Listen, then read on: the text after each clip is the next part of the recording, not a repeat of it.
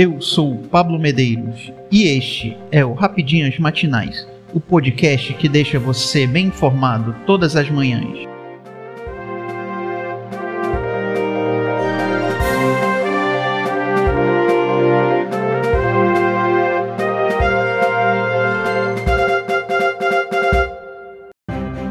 Hoje, 15 de junho de 2022, vamos às principais notícias.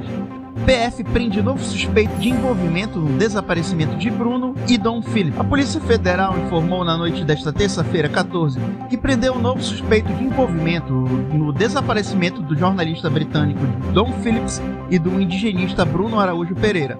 Trata-se do pescador Zeneide Costa de Oliveira, conhecido como dos Santos.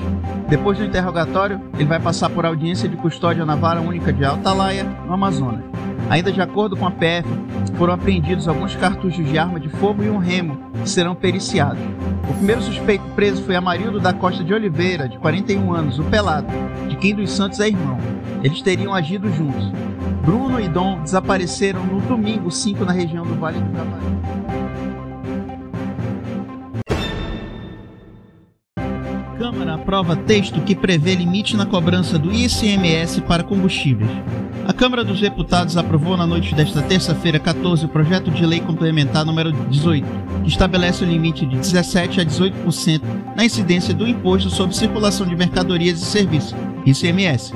A votação representa uma vitória para o governo Bolsonaro, que agora poderá limitar a incidência do tributo estadual nos setores de energia elétrica, transporte coletivo e telecomunicações. As mudanças incluídas no Senado foram aprovadas de maneira unânime por 348 votos favoráveis. Após passagem pelo Senado, o texto agora segue para a sanção do presidente Jair.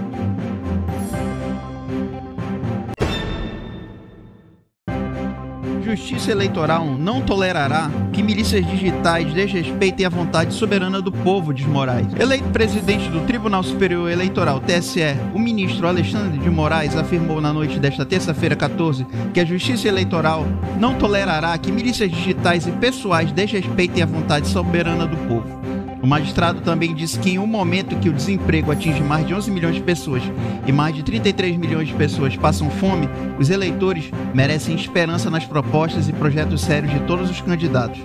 Não merecem a proliferação de discursos de ódio, de notícias fraudulentas e da criminosa tentativa de cooptação por coação e medo de seus votos por verdadeiras milícias digitais.